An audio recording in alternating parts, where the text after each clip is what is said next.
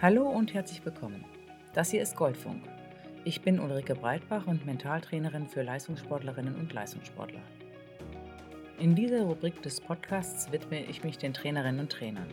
Von euch wird viel verlangt und in Sachen Technik, Taktik oder Bewegungslehre gibt es auch sehr viele Angebote, die ihr nutzen könnt. Aber gerade wenn es darum geht, mit Stress, Druck und den eigenen sowie äußeren Ansprüchen umzugehen, da werdet ihr als Trainer häufig alleine gelassen. Hier bekommt ihr Hintergrundinformationen zu Themen aus dem Mentaltraining, der Psychologie und dem Emotionscoaching, die euch dabei unterstützen, besser mit euren Athletinnen und Athleten umzugehen.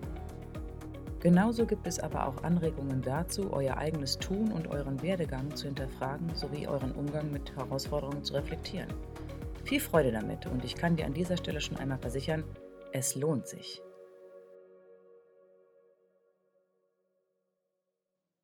Hallo und herzlich willkommen bei Goldfunk für Trainer. Heute geht es um das Thema Emotionen. Es ist ein umfassendes sowie ziemlich wichtiges Thema und da es sehr viel dazu zu sagen gibt, habe ich es in verschiedene Bereiche aufgegliedert.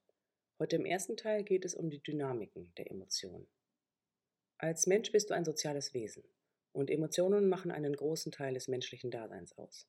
Für ein gelingendes Miteinander ist es wichtig, Emotionen zu verstehen, bei dir selber sowie bei deinen Athletinnen und Athleten und Mitmenschen. Auch hilft es dir, deine eigene Persönlichkeit besser zu verstehen und mit dir selber besser umzugehen. Leider sprechen wir immer von guten oder schlechten Emotionen. Aber Emotionen sind weder gut noch schlecht, sie sind einfach menschlich. Deshalb ist es sinnvoller, von angenehmen und unangenehmen zu sprechen. Denn alle Emotionen haben eine Funktion. Angenehme Emotionen sind ein Hinweis, dass wir erfüllt sind, und unangenehme Emotionen geben uns Hinweise auf unerfüllte Bedürfnisse. Das heißt, wir sollten Emotionen mehr als ein Hilfsmittel sehen, um in ein inneres Gleichgewicht zu kommen und nicht als etwas, was es zu bekämpfen gilt. Das Wertvollste, was ich dir als Trainerin an dieser Stelle schon mal mit auf den Weg geben kann, ist, dass es nicht um das Wegmachen geht. Leider haben wir die Angewohnheit, bei unangenehmen Emotionen so schnell wie möglich aus dem Gefühl rauszugehen. Oder wir versuchen bei unserem Gegenüber die Emotionen klein zu machen oder so schnell wie möglich für Linderung zu sorgen. Das ist verständlich, denn die Emotion ist ja wie gesagt unangenehm. Aber es ist kontraproduktiv. Es ist viel wirksamer für unser emotionales Gleichgewicht, wenn wir unsere Emotionen und die unserer Mitmenschen als Wegweiser betrachten, und zwar als Wegweiser oder einen Kompass zu unseren Bedürfnissen. In einer späteren Folge werde ich noch einmal detaillierter auf den Umgang mit Emotionen eingehen. Denn für viele Menschen löst der Umgang mit Emotionen Stress aus, auch wenn es nicht die eigenen sind, sondern die unseres Gegenüber. Heute und an dieser Stelle geht es aber erst einmal darum, Emotionen zu verstehen und vor allem die Dynamiken kennenzulernen, die hinter jeder Emotion und Emotionsfamilie stecken. Damit bekommst du die Möglichkeit, auch deine eigenen Emotionen zu reflektieren und einzuordnen. Um deine Emotionen besser zu verstehen, ist es wichtig, sich einmal die Emotionsdynamik anzusehen, angefangen mit dem Emotionsdreiklang. Emotionen werden immer durch einen Trigger ausgelöst, haben eine Funktion und befriedigen ein Bedürfnis. Nur wenn etwas passiert, also wir einen Triggermoment haben, der für uns von Bedeutung ist, erleben wir eine Emotion. Die Funktion besteht darin, ein emotionales Gleichgewicht herzustellen und somit das dahinterliegende Bedürfnis zu befriedigen. Um die Dynamiken der Emotionen besser zu verstehen, hat der Experte für Körpersprache, Dirk Eilert, das Mimikresonanz-Emotionsmodell mit den zwölf Primäremotionen entworfen. Dort hat er die Emotionen wie in einer Fußballaufstellung zugeordnet. Daraus ergibt sich eine 4-3-3-Aufstellung mit vier defensiven, drei kooperativen und drei offensiven Emotionen. In der Aufstellung sind die vier Emotionen Angst, Trauer, Schuld und Scham den defensiven Emotionen zugeordnet. Es sind die Emotionen, bei denen wir defensiv agieren, das heißt wir ziehen uns zurück und sind eher in uns gekehrt. Die Emotionen im Mittelfeld sind die sogenannten kooperativen Emotionen. Dazu gehören Freude, Liebe und Interesse.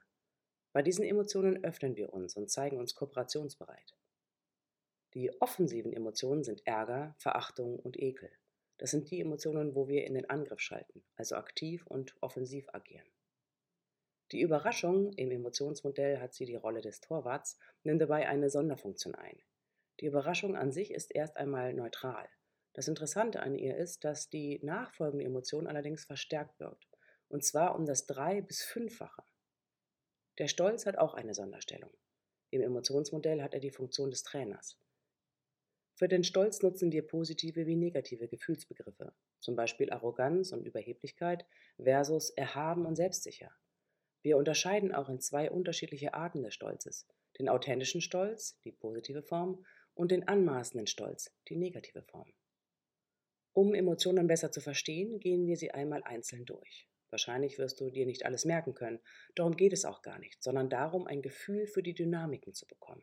Denn wenn du ein besseres Gefühl bekommst, wird es dir viel leichter fallen, mit AthletInnen in einer entsprechenden fordernden Situation umzugehen.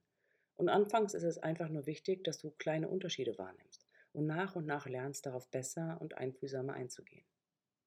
Wie gesagt, jede Emotion hat einen Trigger, eine Funktion und bedient ein Bedürfnis. Beginnen wir wieder mit den defensiven Emotionen, also die Emotionen, bei denen wir uns zurückziehen und klein machen.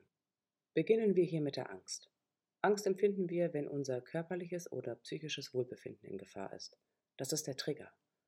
Und an dieser Stelle ist es wichtig hervorzuheben, dass wir in unserer modernen Welt nicht so häufig Angst vor Gefahren haben, die unser körperliches Wohlbefinden gefährden, sondern eher unser psychisches Gleichgewicht gefährden. Denn am meisten Angst haben wir Menschen davor, ausgeschlossen zu werden. Da zeigt sich deutlich, wie stark wir von sozialen und emotionalen Beziehungen abhängig sind. Die Funktion der Angst ist, die Bedrohung zu vermeiden oder den erwarteten Schaden zu reduzieren. Und das grundlegende Bedürfnis der Angst ist, die Sicherheit zu gewährleisten oder wiederherzustellen. Und die Sicherheit ist quasi unsere Blanko-Ressource. Das heißt, wenn wir uns nicht sicher fühlen, dann können wir uns auch nicht entwickeln oder wachsen. Deshalb ist es absolut wichtig, dafür zu sorgen, dass sich AthletInnen in einem Umfeld bewegen, in dem sie sich grundsätzlich sicher fühlen. Die nächste defensive Emotion ist die Trauer. Trauer empfinden wir, wenn wir etwas für uns Wertvolles verloren haben. Im materiellen, aber vor allem im emotionalen Sinne. Die Funktion dieser Emotion ist das Wiedererlangen von Ressourcen. Wir wollen am Ende wieder so etwas wie Kraft empfinden können. Die Trauer kann wie ein Hilferuf verstanden werden. Sie braucht vor allem Nähe. Vertrauen und Raum, um sich zu zeigen. Denn erst wenn sie sich zeigen darf und durchlebt wird, können wir als emotionale Wesen auch das Bedürfnis dahinter wieder für uns in Einklang bringen, und das ist die Bewahrung des Wertes, der uns verloren gegangen ist. Und auch erst dadurch erlangen wir wieder einen ressourcenvollen Zustand. Das Wichtigste bei der Trauer ist also, dass sie sich wirklich zeigen darf. Deshalb befinden wir Wein im Nachhinein auch so erleichternd, weil sich dadurch die Trauer einfach zeigen konnte. Wenn wir sie dagegen immer wieder bekämpfen, runterschlucken oder wegschieben, dann kann sich keine Ressource aufbauen. Auch wenn der Moment der Trauer sich hart und schlimm anfühlen kann, liegt dahinter immer eine Kraft, eine Erleichterung, ein Aufatmen. Bleibt die Trauer stecken, kostet uns das kontinuierlich viel Energie. Die defensive Emotion Schuld spüren wir, wenn wir etwas tun, was nicht unseren Werten entspricht und wodurch eine andere Person zu Schaden kommt. Das Bedürfnis ist, den Schaden wieder zu beheben oder durch Beschwichtigung und Reue sich wieder zugehörig zu fühlen. Das Bedürfnis liegt darin, mit sich selber wieder ins Reine zu kommen und sich authentisch zu fühlen. Ähnlich verhält es sich mit der Emotion Scham. Empfinden wir Scham, dann bewerten wir uns selber, also unsere soziale Ich-Identität, als negativ. In dem Falle haben wir uns anders verhalten, als wir das von uns selber erwarten. Die Funktion ist bei Scham ähnlich wie bei der Schuld, dass es darum geht, sich korrekt zu verhalten häufig in einem bestimmten sozialen Kontext. Das Bedürfnis dahinter ist die Bescheidenheit. Bei Scham machen wir uns besonders klein, wollen keine Aufmerksamkeit. Im schlimmsten Falle wollen wir im Boden versinken und verschwinden. Kommen wir nun zu den kooperativen Emotionen, also den Emotionen, die uns öffnen. Beginnen wir mit der Freude. Freude empfinden wir, wenn wir ein Ziel erreicht haben oder uns einen Wunsch erfüllt haben. Die Funktion von dieser angenehmen Empfindung ist, dass wir mit ihr Motivation für die Zukunft entwickeln und sie uns kooperationsbereit macht. Das Bedürfnis der Freude ist es, Leichtigkeit zu empfinden. Bei der Liebe ist es die wechselseitige Öffnung von Menschen und das gemeinsame Teilen von angenehmen Gefühlen. Durch die Liebe findet eine Annäherung an ein anderes Wesen statt. Interesse empfinden wir, wenn uns etwas neu erscheint und es gleichzeitig für uns verständlich ist. Diese Funktion, diese Emotion ist die Exploration. Wir möchten gerne über eine Sache mehr erfahren das Bedürfnis ist die kreative Entwicklung. Kommen wir nun zu den offensiven Emotionen, also den Emotionen, die uns aktiv werden lassen. Dazu gehört der Ärger. Ärger empfinden wir, wenn wir ein Ziel erreichen wollen und uns ein Hindernis im Weg steht, wenn wir Unrecht empfinden oder eine Werteverletzung erleben.